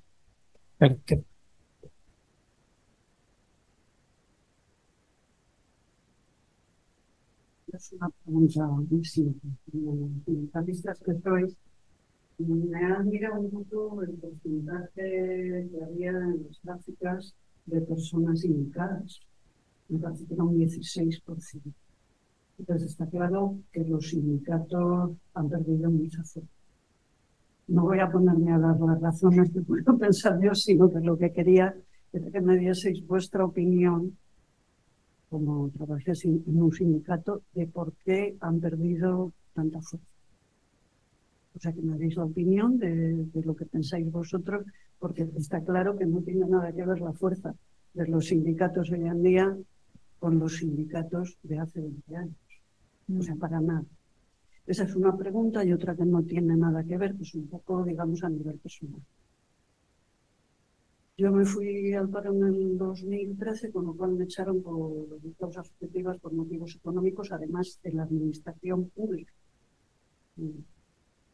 Entonces, simplemente era preguntarte si en la última reforma laboral de 2021 puede, mm, he visto que no estaba totalmente solucionado, pero no me ha quedado claro.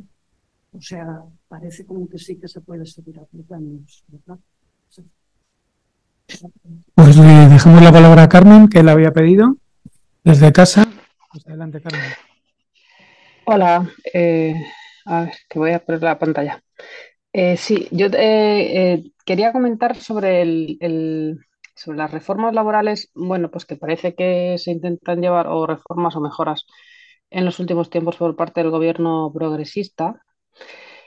Em, mm, tengo la sensación de que son mayormente medidas, salvo quizá la del salario mínimo eh, eh, interprofesional, medidas como que contentan o contentarían bastante a las personas que están en una situación, digamos, desahogada o tranquila, ¿no? Como puede ser mi caso. Yo llevo muchos años trabajando en la misma empresa, tengo un sueldo que me permite llegar tranquilamente a final de mes y, entonces que a mí me suena muy bien, por ejemplo, que reduzcan la jornada, porque yo lo que quiero es trabajar menos horas, no necesito, me vendría muy bien que me subieran el sueldo, pero no, no, no necesito eh, eh, encontrar formas de llegar a fin de mes o más trabajos, eh, o, por ejemplo, no sé qué otra medida, pues, pues estaba pensando en, bueno, se me ha ido de la cabeza.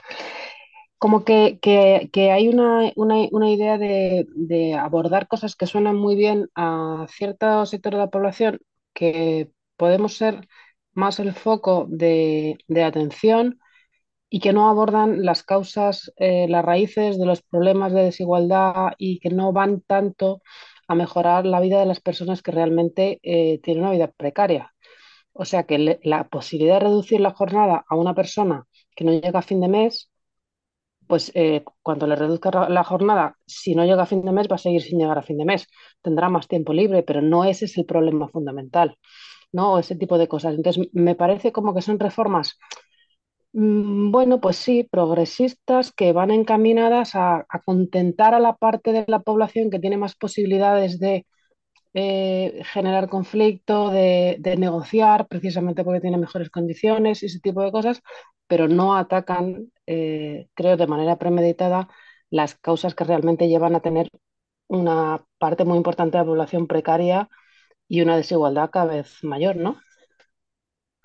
Gracias. Gracias, Carmen. Pues también le damos la palabra a Sergio y ya agrupamos estas tres y contesta Mario.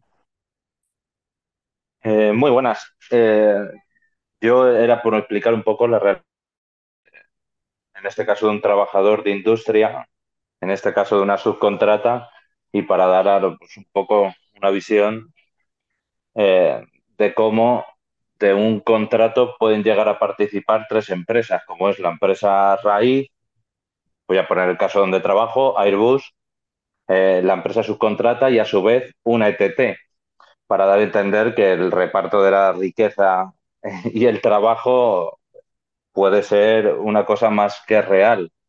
Es una forma diferente de organizar la sociedad.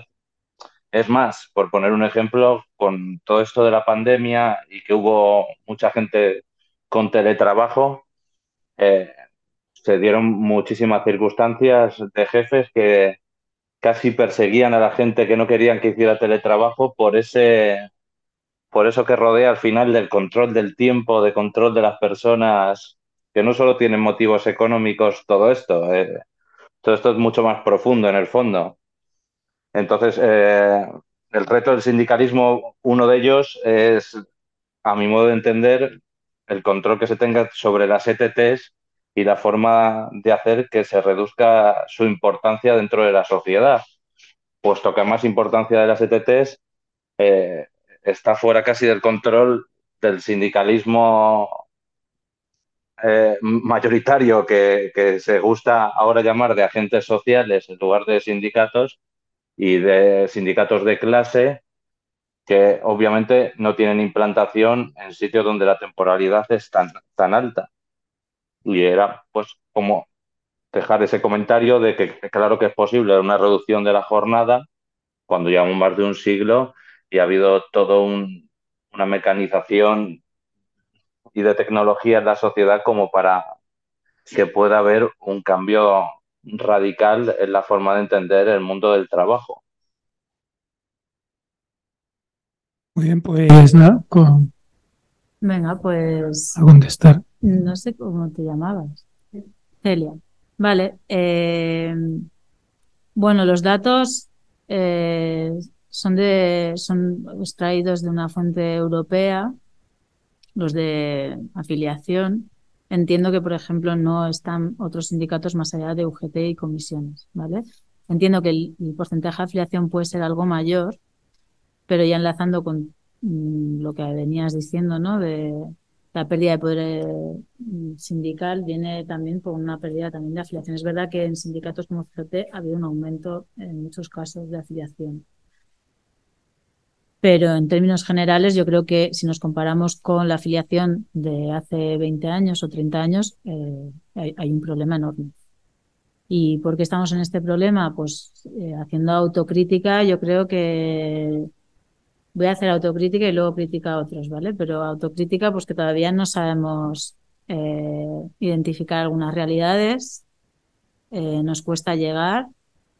Y hablo, eh, me, incluyo porque es verdad que cuesta llegar muchísimo. La, o sea, la gente no entiende, no entiende por qué tiene que estar afiliado o debería de estarla afiliada.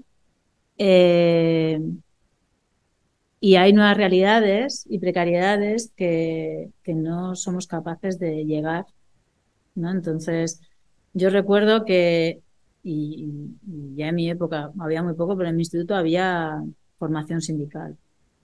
Entonces, eso yo sé que se daba de antes, sé que era un instituto distinto, pero en mi instituto se daba formación sindical, tal que salías de ahí afiliado. O sea, eso lo teníamos clarísimo pues ahora encontramos, hoy habla con Álvaro de sus alumnos, pues que les le, no saben muy bien si tienen que estar sindicados, no, no saben ni para qué ser un sindicato, ¿no? Por lo tanto, ahí, ahí es una pescadilla que se muerde la cola. No sabemos llegar muy bien, tampoco hemos hecho un trabajo de, de, de formación y de, de formación sindical, de la importancia que tiene esto, ¿no? Y es verdad que la individualización de las personas, de los trabajos, de las trabajadoras, etcétera, dificulta todo esto. Lo que he dicho, el descanso es muy significativo. En las fábricas grandes se para, se paraba antes y todo es a la hora del bocata, tal. Ahora en muchas hay rotación, son eh, descansos individualizados.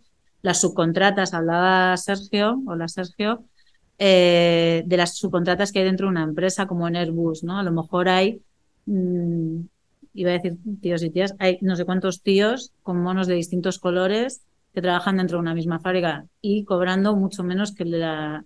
Entonces, no es que segmente y fragmente, es que te enfrenta. Entonces, exacto. Entonces, claro, eso debilita la forma de hacer acción sindical. Dicho esto, también creo que ha habido una errática eh, acción sindical por parte de algunos sindicatos porque no han ido, como luego decíamos, a la raíz de los problemas, ¿no? De los problemas de la...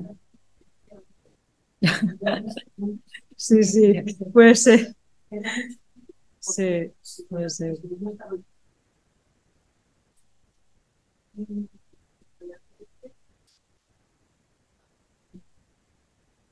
Hay casi más de Entonces, algo está fallando. Claro. Está fallando y decidió desde dentro que es difícil, sí, pero también nos falla el llegar a la gente y que también se ha hecho durante muchos años, eh, pues al final un horror, ¿no? De estrategias. O sea, al final ha habido una, una separación entre la acción sindical y lo que realmente necesitan los trabajadores y trabajadoras que pues ahí se ha fallado, ¿no? Y eso ha tenido un precio que lo, hemos, lo estamos pagando todas y todos. Eh, respecto a lo que decía Carmen, que si las reformas son medidas que, bueno, que son un poco como eh, tal, sí, seguramente hay algunas que son importantes eh, en cuanto a, pues, por ejemplo, lo que has dicho, ¿no? El salario mínimo yo creo que ha sido importante, pero sí, en general son reformas que no van a la raíz del problema. Y por eso hemos querido estructurar los factores estructurales, etcétera, porque hay que conocer la, de dónde procede todo esto, ¿no? Y hay que ser conscientes de en qué contexto nos movemos, etcétera. Y entonces, si vas simplemente a, solucionar pues una parte del problema, pero sin ni siquiera ir a la raíz del mismo, pues es muy complicado solucionarlo. Entonces, además de todo esto es que se da en un contexto en el que el gobierno actual, por ejemplo, mm, se ha movido en el marco del consenso, en el marco del consenso y el condicionamiento a que lleguen fondos europeos. Por lo tanto, la reforma laboral que se está aprobando el 24 de diciembre del 20, pues se aprobó el 21, eh, estaba condicionada a que o se aprobaba por consenso o no llegaban los fondos europeos. ¿no? Entonces, eh, pues al final, eh, si te mueves en esas claves, en vez de la creación de un conflicto y una confrontación donde por ahí se pueden conseguir muchas luchas y se, pueden conseguir muchas, muchos logros, ¿no? Y te basas en esa negociación que sabes que tiene que salir por consenso sí o sí, pues al final rebajas todo lo que sería derogar la reforma laboral, a derogar los aspectos más lesivos, a no vamos a derogar la reforma laboral, vamos a hacer otra. Eh, claro, va cambiando tu, tu, compromiso, ¿no? Entonces sí, por ese lado, eh, sí, estoy de acuerdo contigo y bueno, pues eh, y viendo el pacto de ayer, pues también creo que se va a seguir en la misma línea.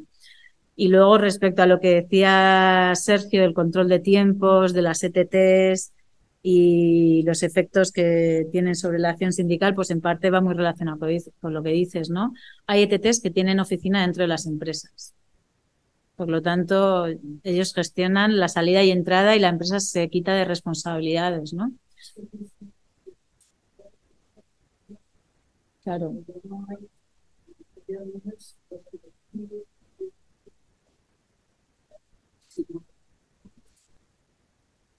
Mm. Y ahí la necesidad de debate profundo. De, debate profundo.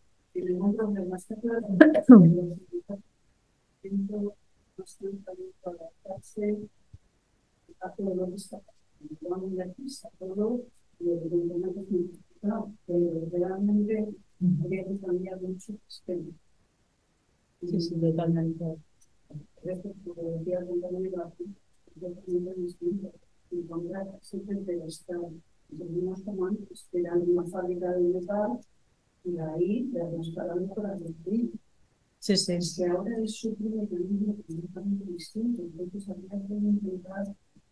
Sí, y, y no solamente dentro de la fábrica, hay veces que encontramos enfrentamiento de trabajadores dentro de la misma fábrica, siendo de distintas empresas, y luego enfrentamiento entre trabajadores, por ejemplo, de la empresa principal con las proveedoras. Hay un ejemplo, nosotros vimos en Navarra que era que iban a hacer un cinturón de solidaridad, se llamaba con las proveedoras, y parar la producción, y los trabajadores de la matriz no querían. ¿no? Entonces, bueno, pues al final esa acción o lucha sindical se vio paralizada, ¿no? Si no todo el mundo la apoya, pues es muy, muy difícil. Por lo tanto, pues bien.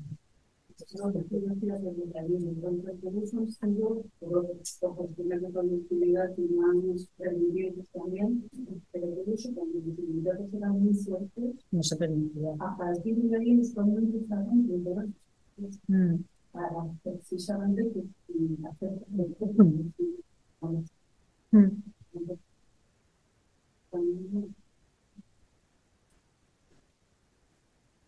como no te deja el micro, lo estaba poniendo en el chat lo que vas diciendo para que quien está en casa eh, tenga al menos una, una, nota. Había pedido la palabra de sí.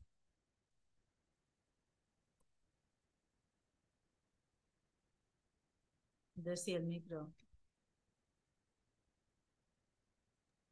Ahora. Ahora. Hola. Eh, disculparme que, estoy con las tareas de cuidados y entonces estoy siguiendo el curso y tal, pero gracias a Mario por la exposición que ha hecho.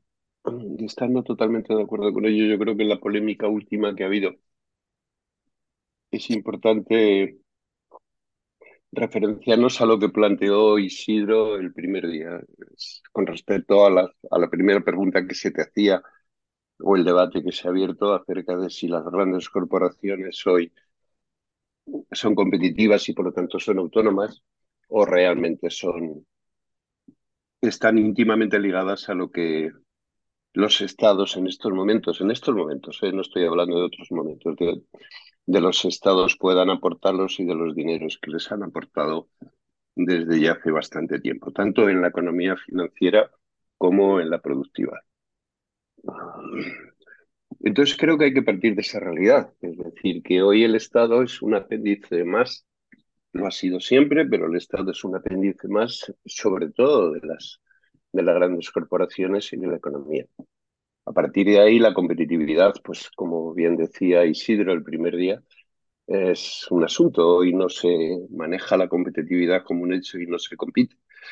De ahí todo el tema de la globalización o desglobalización y 50.000 historias.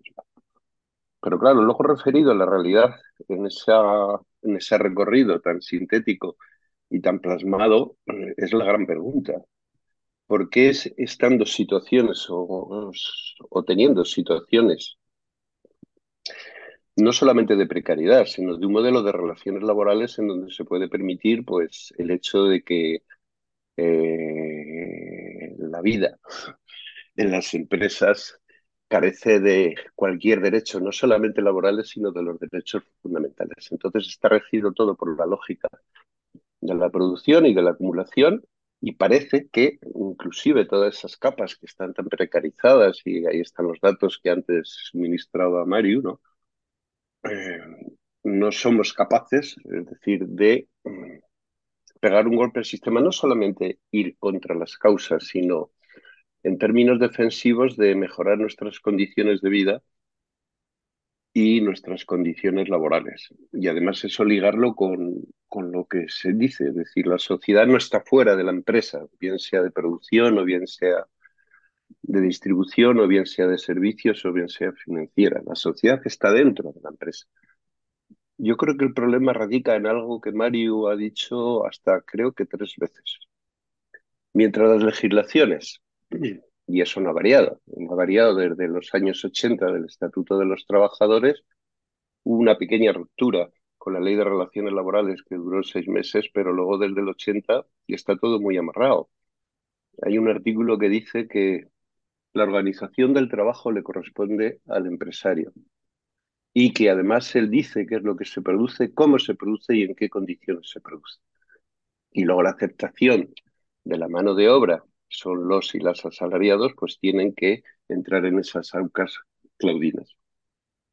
No hay respuesta mejora a, a ese impedimento mientras los sindicalistas, los y las trabajadoras en las empresas no quebremos ese principio de que el, trabajo solo está organizado por el empresario, controlado por el empresario de forma disciplinaria y diciendo qué condiciones se trabaja, todo lo demás es absolutamente paja. Es decir, no se producirían los accidentes y la mortalidad y las enfermedades que hay si realmente los trabajadores fueran dueños de su salud y pudieran controlar. Digo por poner un ejemplo, no se produciría el tema de que más del 43% del trabajo que realizamos es para trabajo, en concreto, pues no se pague y sea trabajo gratuito. Gratuito, es decir, estamos hablando ya no de la explotación de cómo te extraen, sino de trabajo gratuito.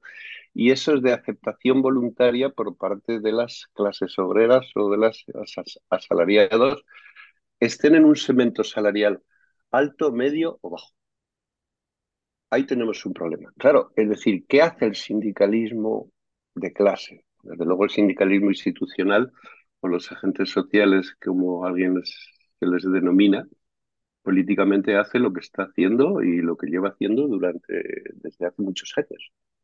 Es decir, hace el tipo de sindicalismo que quiere hacer, que es una racionalización del capital para obtener mejoras concretas y mantenerse dentro de los sistemas de poder, pero no hace un tipo de sindicalismo que quiera acabar con las causas de ese tipo de historia. Yo creo que hay ejemplos. Yo he trabajado durante 41 años en una gran corporación, una multinacional, y si éramos capaces de romper y de quebrar, no solamente por las, eh, las contratas, subcontratas y de ligar el asunto entre lo que son los trabajadores precarios, los que son los trabajadores estables, los que tienen derecho, los que están discriminados salarialmente por bien de cláusulas salariales como efecto de las distintas reformas que ha habido a lo largo del tiempo, etcétera. Pero claro, partías de que te tenías que jugar y te tienes que jugar el tipo, te tienes que jugar el tipo a través de quebrar ese principio, y con esto trato de ir acabando, de que solamente el, la dirección de la empresa o por lo tanto la empresa y por lo tanto el capital es la que organiza el trabajo, la que controla el trabajo y la que disciplina y la que fija las condiciones, no. Ahí se están lesionando derechos absolutamente graves de los trabajadores. Y la gente no es imbécil, insisto. Nosotros hemos ganado peleas desde CGT inclusive antes de que las ETTs fueran legales.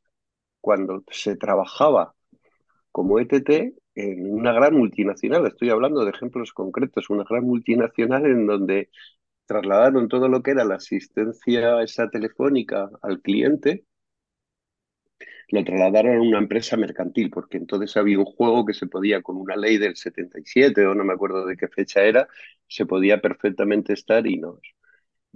Y lo, ganamos por una cesión ilícita de mano de obra y tal y le metimos a la multinacional tal palo que tuvo que regularizar más de 500 trabajos que estaban trabajando en fraude de ley. Esa tónica, si se continúa luego ya cuando vienen las ETT, si se continúa cuando vienen las contratas y subcontratas, que es lo que sustituye a las ETT y es donde está todo esa descentralización productiva, produciendo los mayores estragos donde las cadenas, como lo que el caso que decía, me parece que Sergio de Metal Airbus, es decir, tú puedas estar ligado a tres, a tres empresas, a la principal, a la contrata A a la contrata B y a la contrata 50.000 historias, pues eso se reproduce en las grandes cadenas de producción de la automoción, de la industria, etcétera, donde tienes trabajadores haciendo los mismos trabajos, pero no tienen los mismos estatutos. O somos capaces de tender puente ahí y hacer un trabajo, y claro, ese trabajo hay que hacerlo pues de pico y pala. No vale con decir que hemos venido para acabar con el capital y la explotación y todas esas cosas, sino que hay que hacerlo sobre las condiciones materiales y objetivas que tiene la gente. Y además pensar que esa gente que está precarizada, que está sin estatuto protectores, es mucho más débil y es mucho más vulnerable y por lo tanto puede ser atacada. Es decir, o hay una combinación de ese sindicalismo que entienda que la empresa no es una empresa simplemente porque yo trabaje bajo una fórmula jurídica de una SA, una SL o no sé qué, sino que todos los que producimos para, pues voy a poner un ejemplo muy bestia, para Telefónica, eh, somos trabajadores de Telefónica, aunque no tenemos los mismos derechos y no tenemos los mismos intereses, pero hay un interés común que es quebrar esa mierda que nos han fraccionado, nos han dividido, no solamente nos han individualizado, sino que nos han fraccionado y dividido. El ejemplo que se contaba de por qué un trabajador no, lo que contaba Mario me parece excelente, es decir, porque unos trabajadores de contrato no querían apoyar la huelga de otros que estaban, eso es una realidad que yo he vivido directamente en accidentes de trabajo, en los cuales, pues, sabiendo que lo que estaban haciendo unos soldadores arriba en un horno, iba a producir un accidente y los de abajo diciendo, oye, que esto puede no sé qué, y dice, ah, pero sí, pero yo tengo que hacerlo en tiempo y forma y como no dependo de tu empresa, sino que dependo de otra, tengo que dar unos resultados. Ese fraccionamiento ha llevado una lucha. Es decir, nos hacen competir entre nosotros, entre los trabajadores, etc. Creo que romper eso es el reto que tiene que hacer el sindicalismo. ¿Es posible? Yo creo que sí. El ejemplo, y quiero ponerlo porque creo que se practica poco eso. El ejemplo concreto de lo que ha sucedido en Inditex, después de todos los agentes sociales y las instituciones y la gran multinacional firmar unas condiciones de trabajo y sean los y las trabajadoras autoorganizados más allá de que CGT estuviera por ahí, pero no era solamente CGT, sino eran los trabajadores y trabajadoras, sobre todo trabajadoras que dijeron basta, y lograron una homogenización de condiciones laborales para todo el Estado. Eso, en una corporación, y con esto acabo, como la mía, durante 40 años no fuimos capaces de homogenizar eso. Y eso lo ha hecho una multinacional donde la mayor parte del trabajo es precario, mal pagado, en peores condiciones y además feminizado. Nada más será eso. Muchas gracias, Desi. Eh, no sé si hay alguna cuestión más. Si no, bueno, como ha sido la intervención larga, pues eh, digo si quieres tirar de, de algún hilo.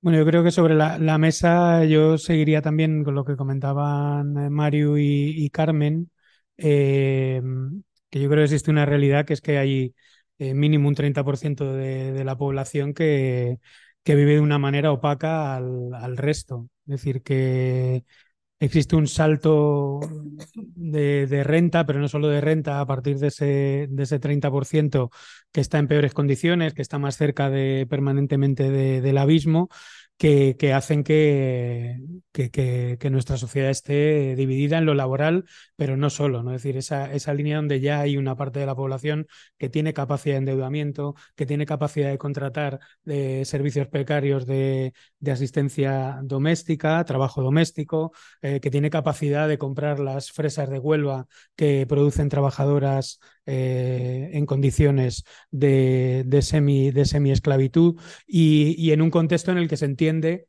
que, que, la ultraexplotación de ese sector de la, de la población eh, tiene que ser así porque es un asunto de Estado, ¿no? de, de, algún modo. ¿no? Es decir, si mañana en Vallecas dos chavales marroquíes mmm, se pelean y, o dos chavales de instituto, eh, dos chavales marroquíes, me refiero con dos chavales españoles se pelean, empieza a salir toda la eh, inflación discursiva, racista, de fronteras, al día siguiente intervienen 500 o 1000 policías acordonando el barrio. Es decir, si pasa cualquier tipo de cosa en Huelva, no hay un, no aparecen 500 inspectores de, de trabajo, ¿no? De hecho, yo creo que una de las cosas, que esa sería la pregunta, es qué opinión nos merece que mientras se estaba negociando y anunciando la reforma laboral, eh, había un conflicto enorme con los inspectores de trabajo y la inspección de trabajo que no se resolvió. ¿no? Torillo que acabó eh, saliendo por la puerta de atrás hacia el, gobierno de, de, Valencia. ¿no? Es decir, qué capacidad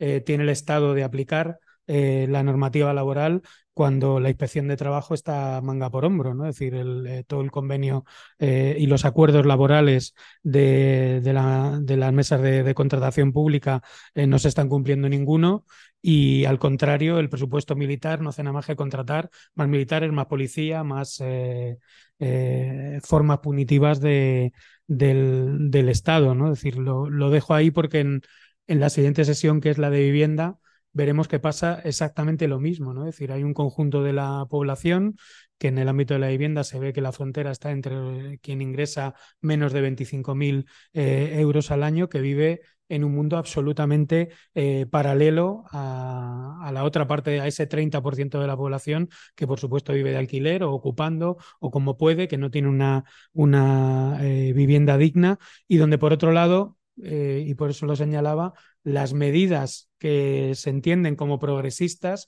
realmente en última instancia, cuando te pones a mirar los datos, a quien favorece, como decía Carmen, es al sector de la población que todavía mantiene estabilidad, que todavía tiene unas relaciones laborales inteligibles, que tiene unas relaciones laborales con un contrato, con un convenio, con una eh, posibilidad de incluso de, estar afiliado, de defenderse eh, colectivamente, algo que no pasa en los campos de Almería, ni de Murcia, ni de, ni de Huelva, ni pasa en los millones de hogares que contratan eh, servicios domésticos offshore o, no digamos ya eh, internas o, o, demás, ¿no? Es decir, que, que de algún modo hay una parte mayoritaria de la población que vive mejor porque cabalga la precariedad de, de ese otro 30% de la población que además desconocemos o se desconoce mucho cuáles son sus formas de vida, cuál, cómo sobreviven, por decirlo, por decirlo así, y, es un, espacio donde las políticas públicas suelen ser políticas de pobres, no hay políticas de derechos.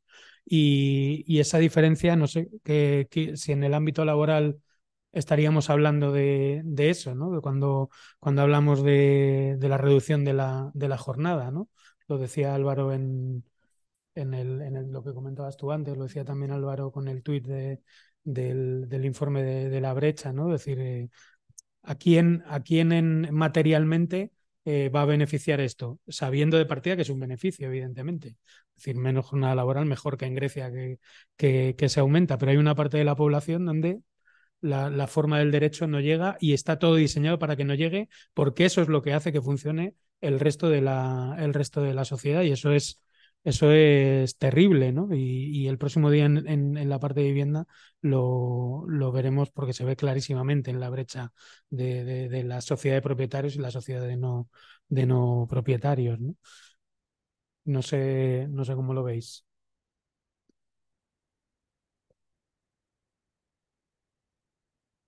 fundidos. Sí, yo iba un poco en esa línea, ¿no? Que, que, por mi experiencia, te quiero decir que yo mm, obviamente no soy millonaria, pero eh, no, no vivo una situación precaria. Eh, incluso he terminado de pagar mi hipoteca. En su momento eh, compramos una casa que podíamos pagar, no nos metimos en un lío. Entonces yo ahora mismo soy propietaria y, bueno, pues sin, sin ser, mm, de tener mucho dinero, no tengo segunda residencia ni nada así, pero pero claro, cuando veo las propuestas de, de reformas, eh, a mí me suena fenomenal, claro, y si, y si aumentas el, el, el, el, despido a 45 días otra vez, pues yo que llevo 26 años en la misma empresa, pues estoy, dando palmas con las orejas, claro, porque si me despiden, me tienen que dar 26 pero realmente a personas que están encadenando, como comentaba antes Mario, eh, contratos en teoría indefinidos, que lo que haces es que de, de, te despides y te vuelves a contratar a esa gente, ¿a qué les suena que te paguen 45 días por año trabajado? O sea, que es, que es como, son medidas que, que favorecen eh, un crecimiento, una separación cada vez mayor de la, del sector más precario, me parece a mí.